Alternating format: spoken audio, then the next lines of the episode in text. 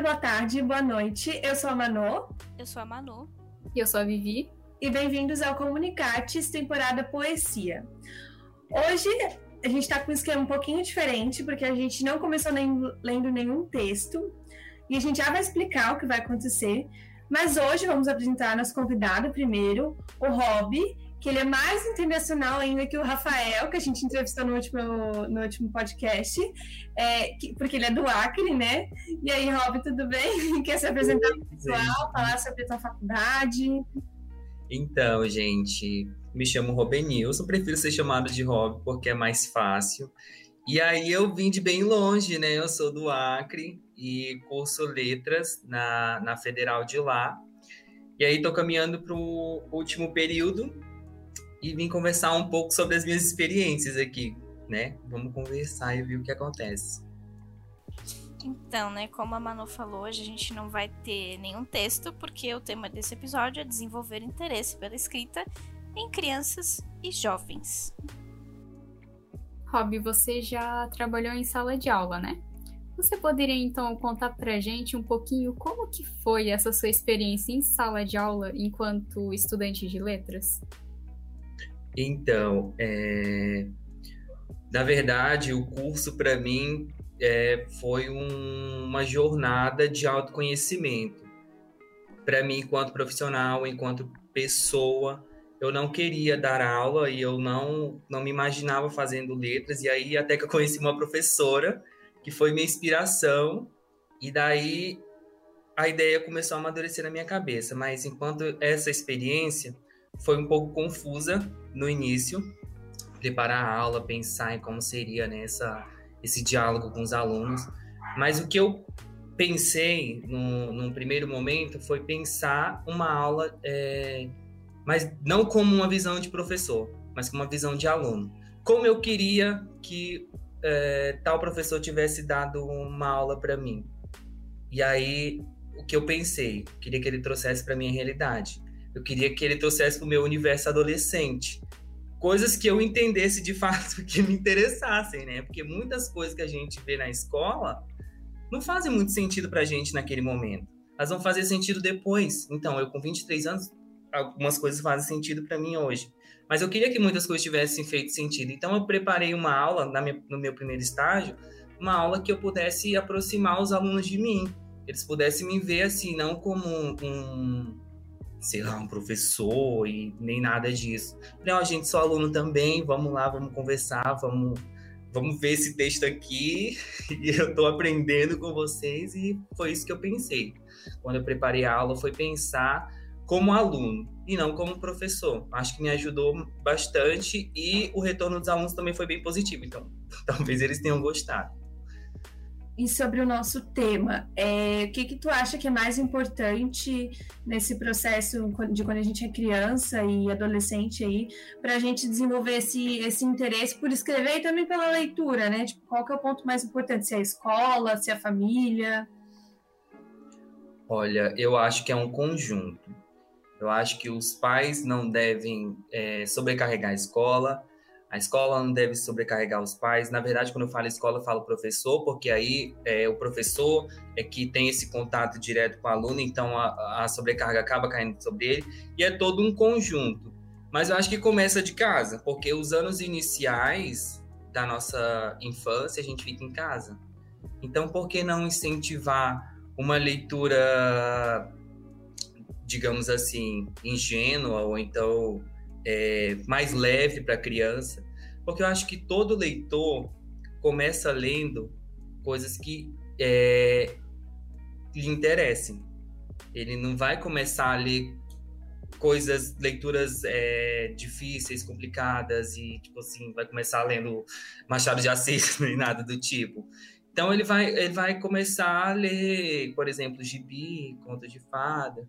E é isso aí o pai pode incentivar, pode comprar e assim a leitura vai vai evoluindo. Eu acho que é, se tornar um bom leitor, se tornar um leitor e uma pessoa que tem a prática de escrever é um processo e é um treinamento também, principalmente para o cérebro. Eu estou falando também enquanto experiência própria, porque eu não fui incentivado a ler Eu não vim de uma cultura em que a leitura foi tão incentivada na minha infância, então eu comecei, eu me tornei leitor é, muito tarde e talvez tenha tido vários prejuízos, mas é bom que seja, seja incentivado pelos pais e logo em seguida incentivado pelo professor, trazendo algo que interesse o aluno, como eu falei, trazendo para a realidade dele. Tem N ferramentas que a gente consegue fazer isso. É o que eu acredito.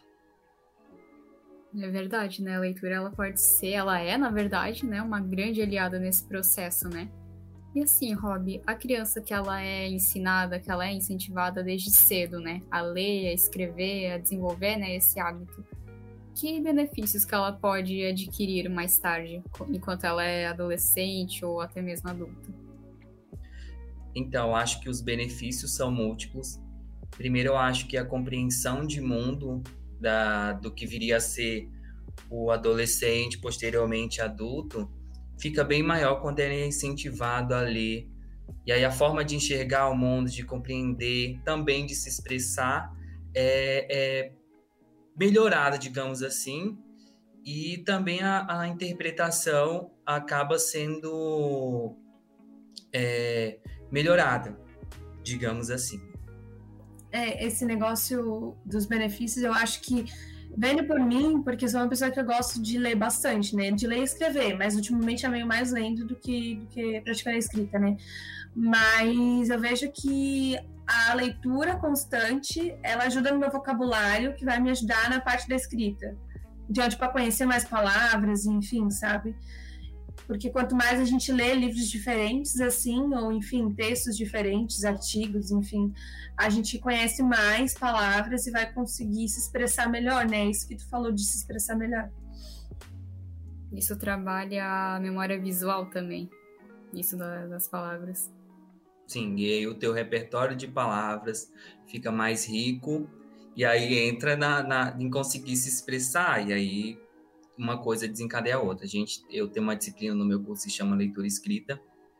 E aí, é, nesse curso, a gente aprende a enxergar a leitura e a escrita de forma separada. Mas só que a gente meio que entende que a leitura e a escrita andam de mãos dadas. E aí, como tu disse, é um, uma coisa que leva a outra. Se você lê muito, e aí, alguém, eu vi alguém falando em alguma palestra que eu assisti, eu não me recordo, acho que uma professora, uma professora minha.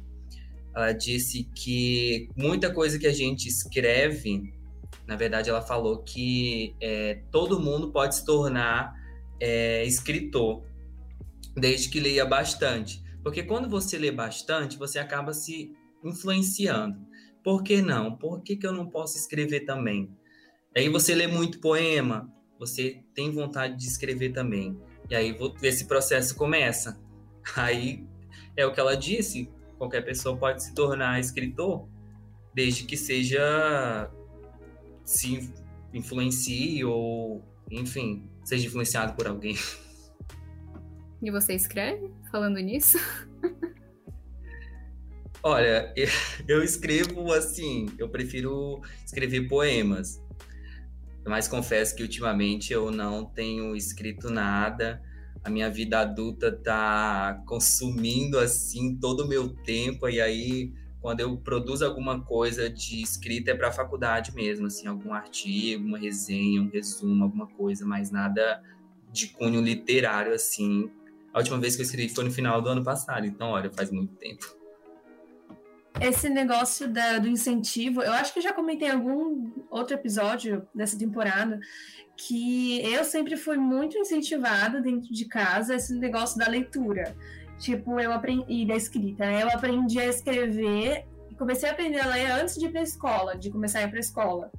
Porque daí a minha mãe, a minha mãe é formada em letras também, né? Acho que tu já sabe disso. Mas a minha mãe é formada em letras, então tipo, ela ela e a minha cunhada, né, começaram a me incentivar muito cedo. Eu lembro que quando eu tinha 5, 6 anos, a minha cunhada deu uma série de livros, assim, tipo, de criança mesmo. Eu nem lembro mais, nem tenho mais. E aí ela foi ela que me ensinou a ler. E aí ela me dava os próximos livros, era tipo uma série gigante de uns 20 livros pequenininhos assim. E daí, de tempos em tempos, ela me dava um novo para, né, me estimular a continuar lendo. E também por conta, tipo, do meu irmão. Meu irmão também, ele é uma pessoa que ele gosta de ler bastante. Então, eu acho que quando... A, é que nem que dizem que se tu fala um palavrão dentro de casa e a criança ouvir, ela vai repetir. Então, tipo, ah, se jogar um lixo na rua, perto do teu filho, teu filho vai fazer aquilo também. Então é isso, tipo, a criança dentro de casa, o que ela vê, ela vai reproduzir, né? Então eu sempre via meu irmão lendo bastante, e então, tipo, tive sempre essa curiosidade, né? Então hoje eu sou uma pessoa que eu tenho a ressaca literária, né, que todo mundo tem, mas eu tipo, tô sempre assim, querendo ler alguma coisa ou algo assim. Então esse negócio do incentivo dentro de casa é muito verdade. E aí, isso entra no que eu falei. Eu tenho um atraso muito grande nessa questão de contato com os livros, de reper repertório de leitura. E aí, às vezes as pessoas chegam, ah, você leu tal coisa, não sei o que, não sei o que, tipo assim, leituras básicas. Eu falo, não, não li. Como assim você não leu? Não fui incentivado desde cedo a, a ler. E, na verdade, é, eu sou a primeira pessoa é, que entrou numa universidade federal da minha família, e aí o meu pai é, não terminou o fundamental e a minha mãe é analfabeta. Então eu não fui incentivado mesmo de forma nenhuma a ler, nem é, a buscar o, o mundo do conhecimento. Tudo foi de influências externas, de professores, de coordenadores e etc. E aí eu de, de, mim mesmo, né? A vontade de, de sair daquele daquele ciclo vicioso. Então, tentar entrar nesse, nesse mundo que me atraía tanto de, de intelectual, assim, digamos assim. E quando você lecionava, né, nessa escola, você já fazia esse incentivo à escrita, à leitura com as crianças? Como que você fazia? Então, quando eu trabalhava é, eu trabalhava com uma professora, que agora ela é mestranda num, na Universidade Federal de Rondônia, assim.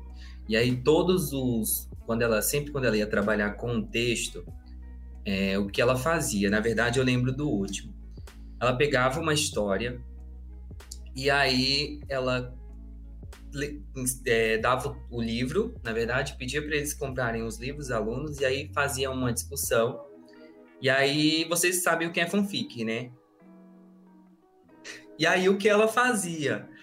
Ela, por exemplo, era Romeu e Julieta, a história. E a partir da história de Romeu e Julieta, ela pedia para os alunos criar uma fanfic. E daí os alunos criavam fanfics em cima da história. E eu achei isso massa, porque as crianças de hoje em dia amam fanfic. E aí, qual seria a forma de ler Romeu e Julieta do Shakespeare, que é super chato?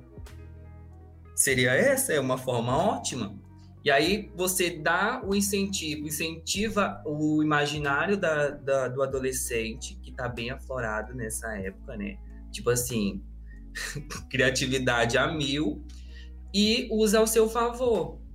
Porque aí ele vai ler, né? A gente garante que ele vai ler a história e também é, impulsiona a criatividade dele, porque ele vai, vai, sei lá, mudar a história, sei lá, colocar o Romeu e Julieta em uma situação que ele acha que talvez ficasse melhor.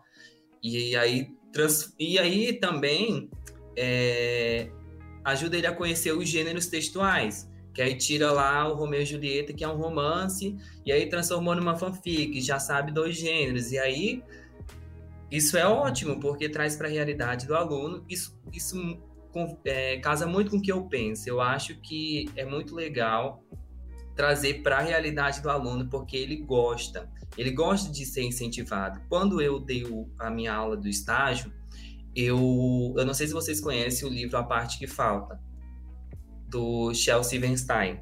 Conhecemos. Sim, perfeito. Uhum.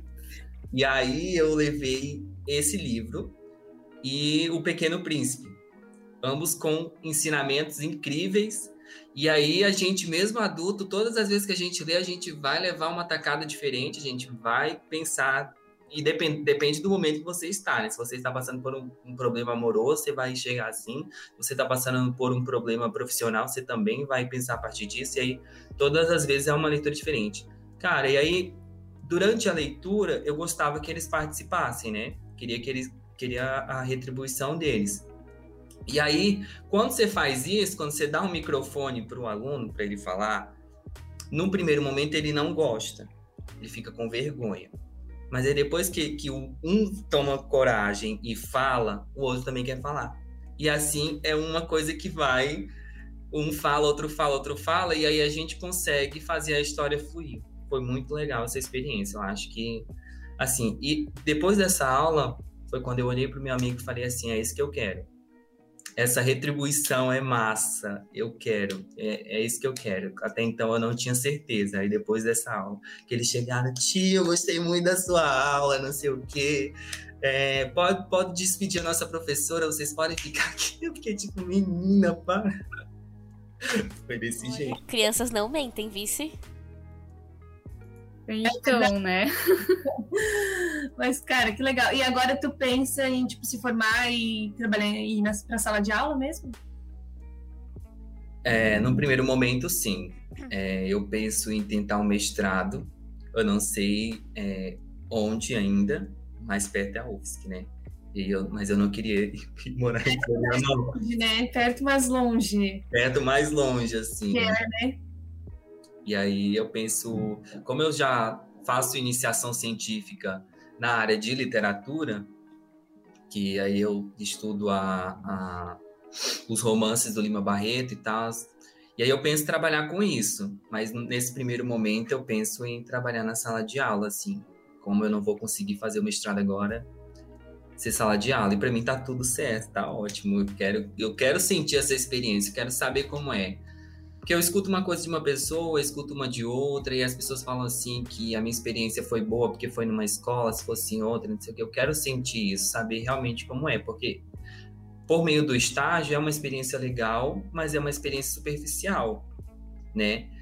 Não é um contato direto como se a turma fosse minha, minha, minha, a turma de outra pessoa que eu estou emprestado uma ou duas, três aulas e aí devolvo, mas eu quero uma turma para chamar de minha. Que legal. E esse negócio que tu falou do, de levar os livros ali.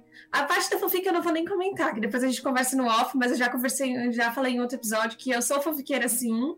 Sempre fui desde os meus 10 anos, só, falta, só me falta a carteirinha, entendeu? mas esse negócio do incentivo à leitura, é, a ler tipo os clássicos, por exemplo, todo mundo tem. fala muito que todo mundo devia ler os clássicos, enfim, né? Da literatura brasileira.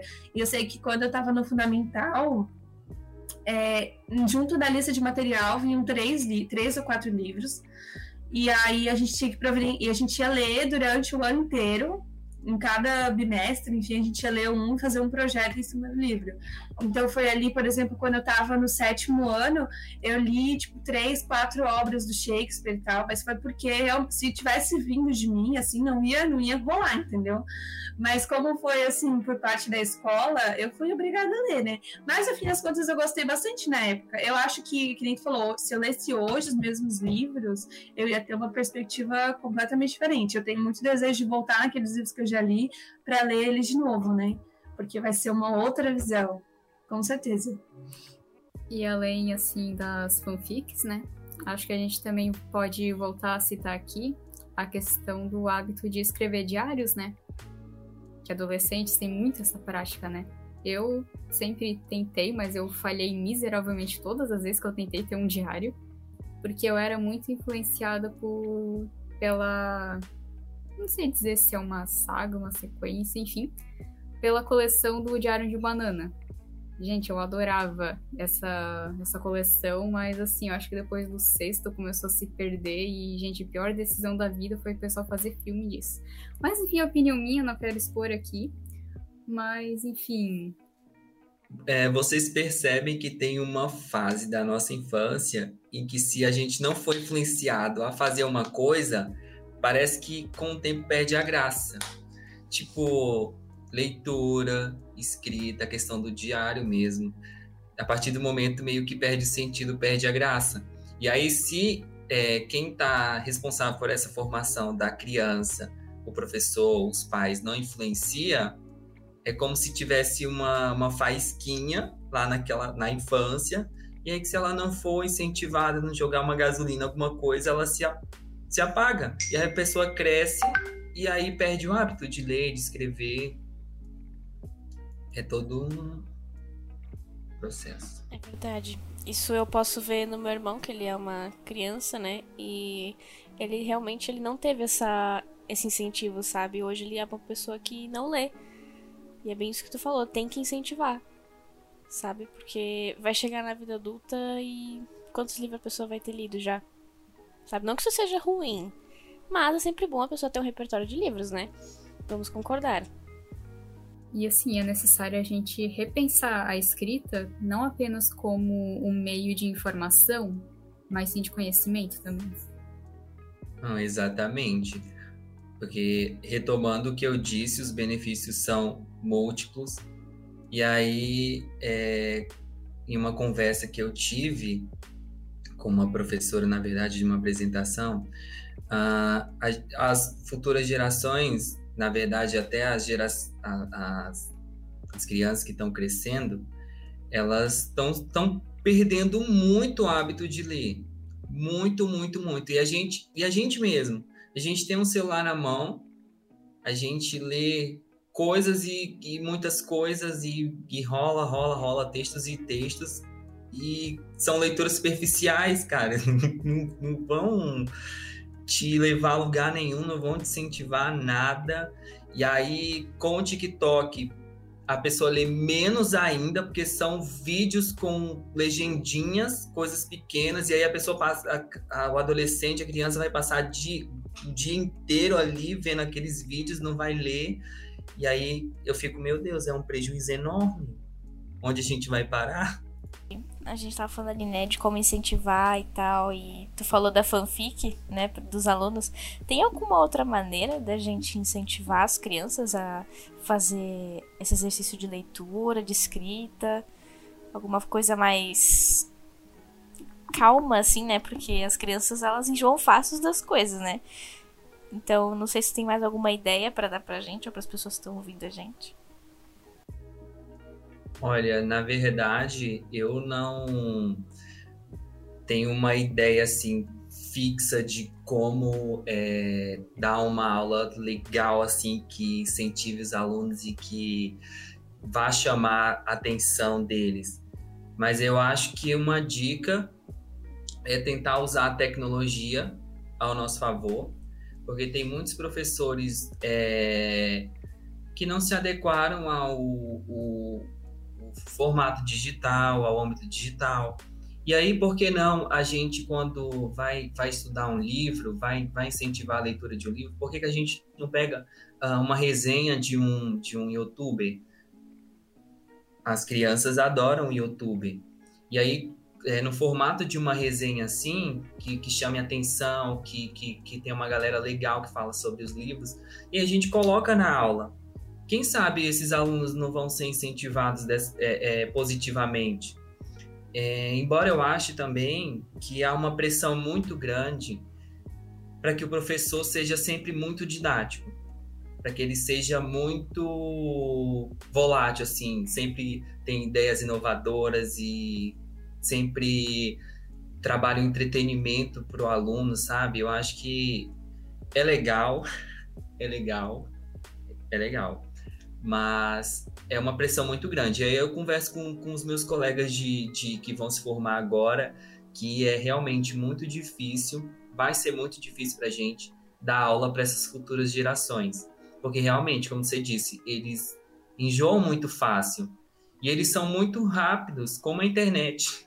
Então, tipo assim, vem um negócio e tipo assim, ah, já não gostei mais, quero outra coisa, aí o professor tem que tá o tempo inteiro se desviando disso, né? Tipo, meu Deus, como assim? TikTok, não sei o quê. É verdade. Eu tenho preconceito contra o TikTok, tá? Desculpa. Desculpa. Depois a, gente, depois a gente se entende. Então. Manuela então. saiu do chat. Não. Oh, mas esse negócio de, do professor é, trazer assuntos atuais, eu vejo isso muito isso na nossa professora que a gente, a gente falou, conversou com ela no segundo episódio, a Marta, ela traz assuntos atuais para dentro da sala de aula, tipo, um negócio que a gente fala de escutativa, coisas que estão bombando no Twitter, enfim, e ela traz alguns desses tópicos para tratar nas aulas dentro do assunto. Eu lembro que uma vez a gente fez um trabalho, eu não lembro exatamente o que, que era, mas ela trouxe tipo um case de, de uma drag queen que tinha uma loja, uma coisa assim, e a gente tinha que fazer o trabalho em cima do tema. Eu não vou lembrar agora, né? Mas a Vivi sabe, vocês sabem, né, que a gente fez. Então são assuntos atuais e que deixa a gente mais interessado em fazer, né? Porque às vezes até a aula só teoria, meu Deus não dá para aguentar, assim, só a teoria. Então, se trazer uma coisa diferente, assim, para. Como é que diz? Para não deixar maçante, né? Então, isso é uma boa proposta também. E, assim, trazendo o assunto, assim, que estão bombando, né? Que estão tendo uma certa relevância, assim, que nem foi o caso né, desse nosso trabalho das drag queens, pode gerar também uma identificação entre os alunos vai que tem alguém ali na turma que faz uma performance desse tipo. Já é o a visão de mundo daquela pessoa. Ela já pode contribuir com alguma coisa a mais no grupo que ela tiver. Sim, e apesar de, de os alunos serem bem vergonhosos, a gente já passou da, da adolescência, a gente sabe o quanto a timidez pega. É, mas aí eu não sei o que é que acontece. Eles são muito. Eles, eles têm dois polos. Eles são muito vergonhosos, mas ao mesmo tempo eles. Se a gente incentiva, se ele acha o professor legal, ele participa. Uh, quando eu dei o meu último estágio presencial, né? Porque graças ao coronavírus eu tenho que dar em formato digital. Eu queria fazer um sarau com, com os meninos, só que não deu tempo. Seria muito legal, aí a gente ia levar vários poemas para eles e aí eles podiam encenar da forma que eles quisessem, com música, com fundo musical, atuação, várias coisas, mas aí não deu certo porque a gente não tinha tempo suficiente. Mas eu acho que é bem isso, a gente pode usar música, a gente pode usar memes, que nós somos jovens, né? E tipo assim, enquanto professores, estou falando assim, enquanto professores, eu e meus colegas, a gente usa o Twitter, a gente conhece dos memes, e aí a gente está próximo deles, de certa forma, e a gente está usando o nosso nicho, que também é o nicho deles, ao nosso favor. E essa é uma dica, dica, legal, mas que alguns professores não conseguem porque não tem tanta identificação com a internet, não usa, por exemplo, o Twitter, usa só o Facebook, enfim. E isso aí também tira do aluno essas coisas diferentes, né, que acontecem dentro da, dentro da sala de aula, tira aquela pressão da nota, né? Porque eu vejo que quando eu também já fiz é, sarau no ensino fundamental, a gente já fez musical, onde eu estudava também. Então, tipo, e eu não tava nem aí pra nota, sabe? Que eu ia ganhar. Eu tava ali, super engajada, tipo, não tava com aquela pressão, tipo, meu Deus, e a minha nota, sabe? Então, quando faz uma coisa que a galera faz sem pressão, acho que, que tira um pouco esse peso, porque a gente sabe que na escola é, tudo é nota, né? Tipo, tudo a gente fica, meu Deus, é nota, é nota. Então, tira um pouco disso, né? Dá uma leveza mais nessa parte de, de estudar, né? E não adianta forçar alguma coisa para as crianças, porque elas não vão absorver aquilo. Elas vão olhar para a atividade e vão pensar: meu Deus, eu sou obrigada a fazer isso, isso é chato, eu não vou fazer, sabe? Então, nossa, deixei isso muito mais livre, muito mais tranquilo assim de trabalhar. Sim, aí tudo depende da forma da abordagem, né? E aí, se você usa palavras muito difíceis, usa. Uh fala assim de uma, uma forma bem acadêmica, bem engessada para os alunos, isso acaba se tornando chato, é um pavor, é horrível. E tudo depende da, da abordagem mesmo, de, de quando eu dei a aula, eu fiquei bem próximo dos alunos, assim, foi uma conversa, gente, foi muito legal. E aí eu pretendo levar, levar isso para minha vida, sempre conversar. Talvez eu seja aquele professor que vai parar no meio da aula e vai falar sobre a vida? Talvez. Talvez seja eu. Tipo assim, toda na aula o aluno fala e eu paro. Então, gente, bora falar sobre a minha vida aqui no dia que eu quiser desabafar. Esses são os professores que os alunos mais gostam. Esses eram os professores que eu mais gostava no ensino médio. Eu também, hein? Eu digo a mesma coisa. Sim. Então tá tudo certo, que eu também amava, então eu quero ser esse professor, vai parar pra conversar porque isso acaba criando um vínculo com, com o aluno, né? gera uma uma não é empatia a palavra que eu quero usar, reciprocidade, uma conexão. Sim, a gente quebra a, essa barreira de é uma hierarquia, na verdade, né? Professor, aluno, eu tô acima do aluno, não sei o quê. Tipo assim, eu vou chegar, gente, sou sei quase tanto quanto vocês. Mentira. Enfim, é, tô aqui para aprender também, é isso. E tudo depende da, da forma como você chega. E aí, essa professora que me incentivou, é, ela me incentivou justamente por isso. Ela me aproximou, aproximava os alunos dela de uma forma que a gente não sentia aquela a hierarquia da, do professor e aluno, sabe? Ela quebrava a barreira, esse, esse muro que, que existe entre professor e aluno, que alguns professores adoram sustentar, adoram que esse muro exista, mas que eu particularmente não curto. Acho legal se aproximar do aluno porque rende muito mais. Todos os professores que eu fui mais próximo são os professores que eu lembro. Se bem que a gente lembra dos ruins também, né? Porque aí a gente lembra, tem como exemplo para não ser. Os professores ruins eu lembro assim, não quero ser como. Então é isso, gente. Obrigada por terem nos escutado até agora. Obrigada mais uma vez, Rob, por ter aceitado o convite para estar tá aqui com a gente hoje. E, pessoal, não se esqueçam de seguir a gente no Instagram, né? É comunicartes.podcast e seguir a rede social do Renova, que é arroba projeto underline, underline. E aqui nós encerramos os episódios com convidados da temporada Poesia. Obrigado mais uma vez, Rob por, por nos dar a honra de encerrarmos esse ciclo com uma conversa tão legal e tão interessante quanto. Mas fiquem ligados nas nossas redes sociais, porque logo logo vai sair o episódio de conclusão para a gente conversar e relembrar tudo que a gente viu e aprendeu nessa temporada aqui e também criar expectativas para, para a próxima, por que não? Tchau e até a próxima!